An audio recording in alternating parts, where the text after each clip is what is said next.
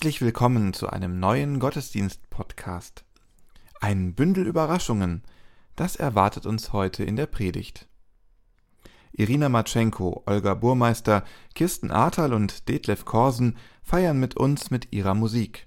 Christoph Matsch-Grunau und Robert Vetter bringen ihre Texte ein. Lasst uns nun Andacht feiern im Namen des Vaters und des Sohnes und des Heiligen Geistes. Amen.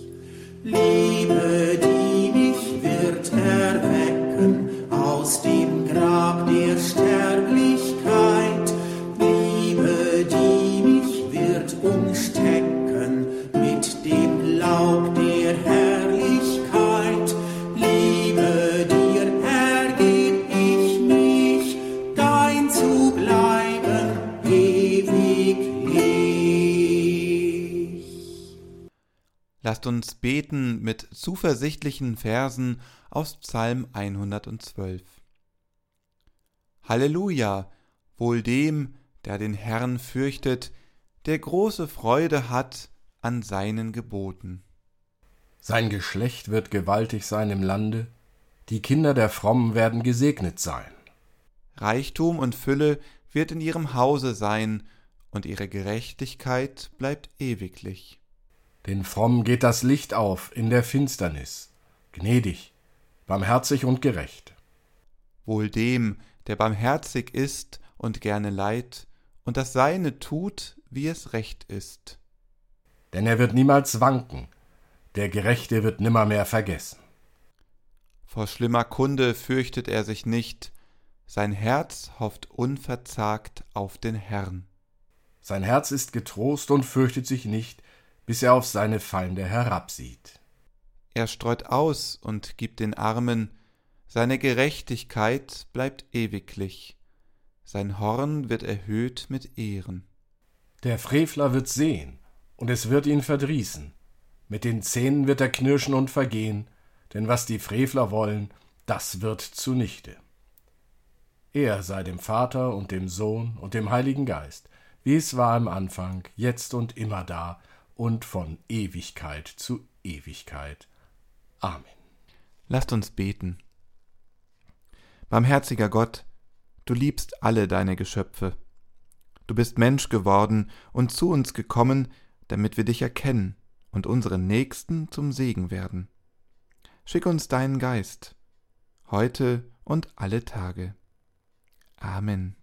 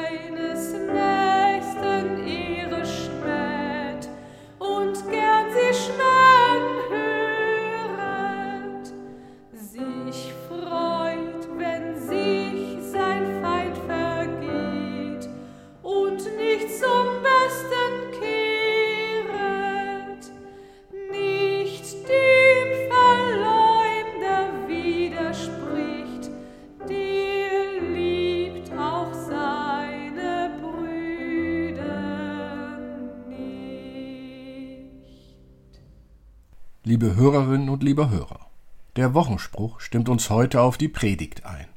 Christus spricht, was ihr getan habt, einen von diesen meinen geringsten Brüdern, das habt ihr mir getan. Was das konkret bedeutet, erklärt uns Jesus im zehnten Kapitel des Lukasevangeliums. Ein Gesetzeslehrer stand auf, versuchte Jesus und sprach Meister, was muss ich tun, dass ich das ewige Leben ererbe. Er aber sprach zu ihm, Was steht im Gesetz geschrieben? Was liest du? Er antwortete und sprach, Du sollst den Herrn, deinen Gott, lieben von ganzem Herzen, von ganzer Seele und mit all deiner Kraft und deinem ganzen Gemüt und deinen Nächsten wie dich selbst. Er aber sprach zu ihm, Du hast recht geantwortet. Tu das, so wirst du leben. Er aber wollte sich selbst rechtfertigen und sprach zu Jesus, Wer ist denn mein Nächster? Da antwortete Jesus und sprach, Es war ein Mensch, der ging von Jerusalem hinab nach Jericho und fiel unter die Räuber. Die zogen ihn aus und schlugen ihn und machten sich davon und ließen ihn halbtot liegen. Es traf sich aber, dass ein Priester dieselbe Straße hinabzog und als er ihn sah, ging er vorüber. Desgleichen auch ein Levit. Als er zu der Stelle kam und ihn sah, ging er vorüber. Ein Samariter aber, der auf der Reise war, kam dahin, und als er ihn sah, jammerte es ihn, und er ging zu ihm, goss Öl und Wein auf seine Wunden und verband sie ihm und hob ihn auf sein Tier und brachte ihn in eine Herberge und pflegte ihn. Am nächsten Tag zog er zwei Silbergroschen heraus, gab sie dem Wirt und sprach Pflege ihn, und wenn du mehr ausgibst, will ich's dir bezahlen. wenn ich wiederkomme. Wer von diesen dreien, meinst du, ist der Nächste geworden dem, der unter die Räuber gefallen war? Er sprach, der die Barmherzigkeit an ihm tat. Da sprach Jesus zu ihm, Geh hin und tu desgleichen. Liebe Hörerin, lieber Hörer, die Geschichte vom barmherzigen Samariter ist sehr bekannt, und trotzdem hält sie die eine oder andere Überraschung für uns bereit. Jesus erzählt diese Geschichte, weil er von einem hartnäckigen Gesetzeslehrer auf die Probe gestellt wird. Die Frage des Lehrers ist geheimnisvoll. Meister, was muss ich tun, dass ich das ewige Leben ererbe? Auf diese Fangfrage lässt sich Jesus nicht ein, sondern er verlangt, dass der Lehrer selbst die Bibel auslegt. Beide werden sich einig. Du sollst den Herrn, deinen Gott, lieben von ganzem Herzen, von ganzer Seele und mit all deiner Kraft und deinem ganzen Gemüt und deinen Nächsten wie dich selbst. Jesus und der Lehrer haben einen gemeinsamen Punkt gefunden. Aus der ursprünglichen Gesinnungsprüfung Jesu ist nun ein Gespräch über das Wesentliche des Glaubens geworden. Deswegen denke ich, dass der Gesetzeslehrer nun eine wirklich ehrlich gemeinte Frage stellt. Wer ist denn mein Nächster? Für die Menschen zur Zeit Jesu war die Antwort nicht einfach. Nächste waren zunächst Mitglieder der eigenen Familie, Freunde, Nachbarn. Im weiteren Sinne auch das Volk, dem man sich zugehörig fühlte. Der Lehrer legt die hebräische Bibel aus. Die Israeliten wussten, auch ihr seid Fremde gewesen in Ägypten. So steht es in Levitikus 19. Ihr Urvater Abraham kam aus Ur, das liegt in Mesopotamien. Mose und Aaron kamen aus Ägypten und haben das gelobte Land nicht betreten. Die Nächste oder der Nächste konnten auch fremde, unbekannte Menschen sein. Schauen wir nun in die Geschichte. Die erste Überraschung. Wie stellst du dir den Menschen vor, der von den Räubern überfallen wird? Meistens wird davon ausgegangen, dass es ein männlicher Jude ist. Davon steht aber überhaupt nichts im Text. Er wird bloß als Mensch, auf Griechisch Anthropos, bezeichnet. Ob es ein Mann oder eine Frau ist, eine Händlerin oder ein Vagabund, eine reiche Dame oder ein armer Bettler, das wird nicht erzählt. Und genau genommen lässt sich das nach diesem schlimmen Raubüberfall auch nicht mehr wirklich feststellen. Der, die Räuber, die machen sich über den Menschen her rauben ihm oder ihr alles, was er oder sie bei sich trug, lassen die Person nackt liegen, blutig, dem Tode nahe. Ein Häuflein Elend, das am Straßenrand liegt, dem Eigentum und der Würde beraubt. Ist es noch ein Mensch oder nur eine Kreatur? Ein wertvolles Wesen oder nur eine nervige Belastung? Ein Grund stehen zu bleiben oder um schnell weiterzugehen? Keine Zeit. Irgendwer wird da schon stehen bleiben. Ich muss weiter. Ist das eine Nächste, der du helfen musst? Oder ein Fremder, um den du dich nicht kümmern brauchst? Wie würdest du handeln? Die zweite Überraschung. Die Auftritte des Priesters und des Leviten. Das sind beides Personen, die sehr großes Ansehen genießen. Sie sind einflussreiche Männer, arbeiten am Jerusalemer Tempel. Vermutlich sind sie den Leuten in Jerusalem sehr bekannt. Heute wären sie sogenannte VIPs. Wo sie hinkommen, werden sie würdevoll behandelt und respektiert. Hier könnte jeweils die Geschichte zu Ende sein. Rettung naht? Nein, sie gehen vorbei. Als er ihn sah, ging er vorüber. Da steht kein Grund für ihr herzloses Verhalten. Sie sehen die verletzte Person, nehmen es mindestens aus dem Augenwinkel wahr und entscheiden sich, nicht zu handeln. Ihre Stellung und ihre Vorbildsfunktion machen es nur schlimmer. Was hindert sie? Helfen der Priester und der Levit nur Menschen, die sie zu ihrer eigenen Gruppe zählen? Haben sie Angst, sich durch die Unterstützung unrein zu machen? Ist ihnen ihr eigener Status wichtiger als das Leben dieses Menschen? Die dritte Überraschung. Es bleibt nun doch jemand stehen. Der Samariter, der sich sofort dem oder der Verletzten zuwendet. könnte kein krasseres Gegenteil zu Priester und Levit sein. Samariter, das sind die Feinde, das sind keine Nächsten. Zumindest nicht für den Gesetzeslehrer, dem die Geschichte erzählt wird.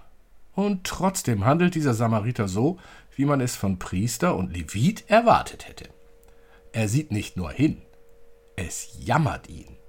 Im griechischen Original wird davon gesprochen, dass es ihn in seinen Eingeweiden ergreift. Sofort und ohne Zögern führte die damals übliche Wundversorgung durch. Im Gegensatz zu heute sind die damaligen Herbergen keine Luxusunterkünfte. Wer zu Jesu Zeiten eine Reise tut, macht das nur in einem Netzwerk von Freunden und Angehörigen. Man reist von Ort zu Ort und kommt dort bei vertrauten Menschen unter.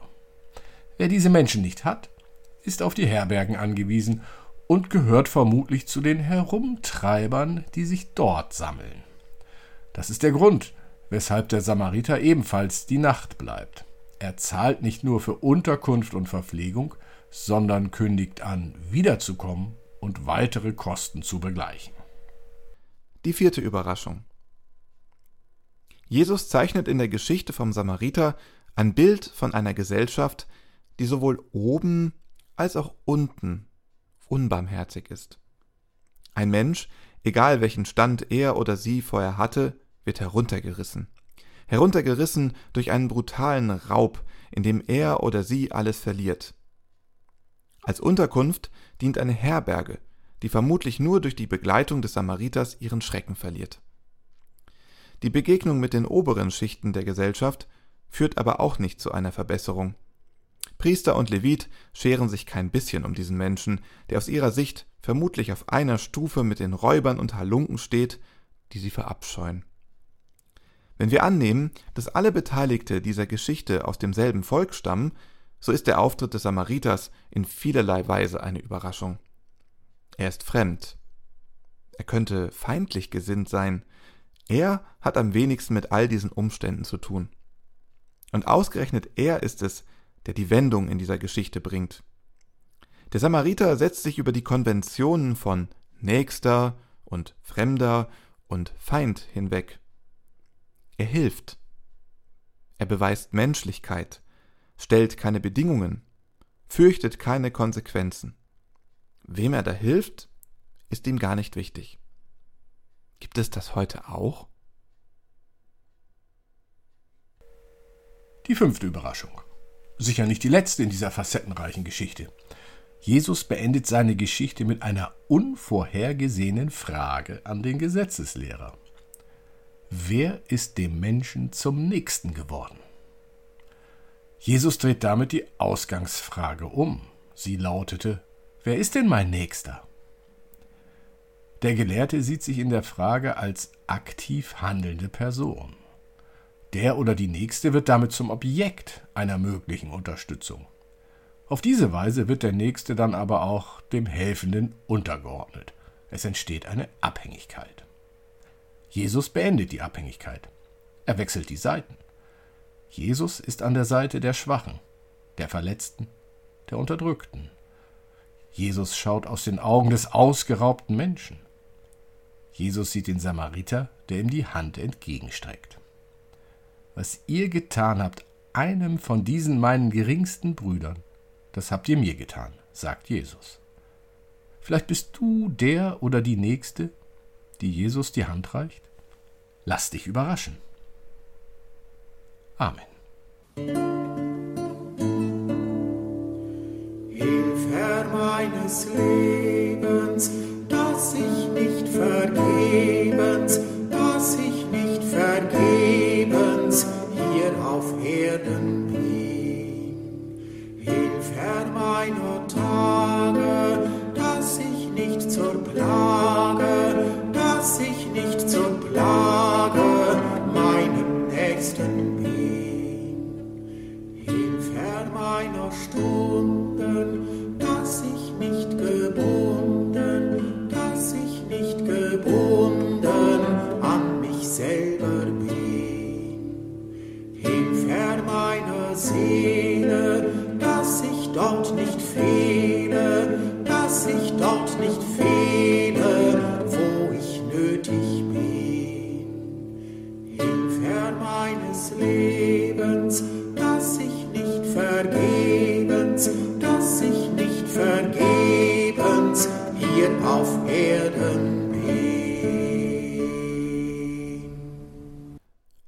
Lasst uns zur Fürbitte innehalten.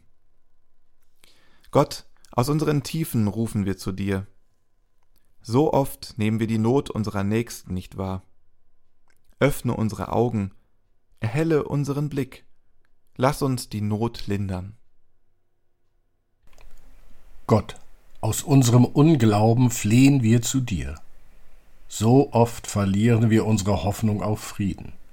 Öffne unsere Hände, erhelle unsere Gedanken. Lass uns die Hoffnung ausbreiten. Gott, aus unserer Krankheit seufzen wir zu dir. So oft lähmt uns unsere Angst vor dem Morgen. Öffne unsere Herzen, erhelle unsere Dunkelheit, errette uns vom Tod und lass uns vom Leben erzählen. Für die Hungrigen, die Durstigen, die Fremden, die Nackten, die Kranken, die Gefangenen, lass uns zum Nächsten werden, an jedem Tag neu. Und so beten wir gemeinsam. Vater unser im Himmel, geheiligt werde dein Name, dein Reich komme, dein Wille geschehe, wie im Himmel, so auf Erden. Unser tägliches Brot gib uns heute, und vergib uns unsere Schuld, wie auch wir vergeben unseren Schuldigern. Und führe uns nicht in Versuchung, sondern erlöse uns von dem Bösen. Denn dein ist das Reich und die Kraft und die Herrlichkeit in Ewigkeit. Amen. Der Segen des Herrn und seine Barmherzigkeit komme über euch durch seine Gnade und Menschenliebe alle Zeit, jetzt und immer da und in alle Ewigkeit. Amen.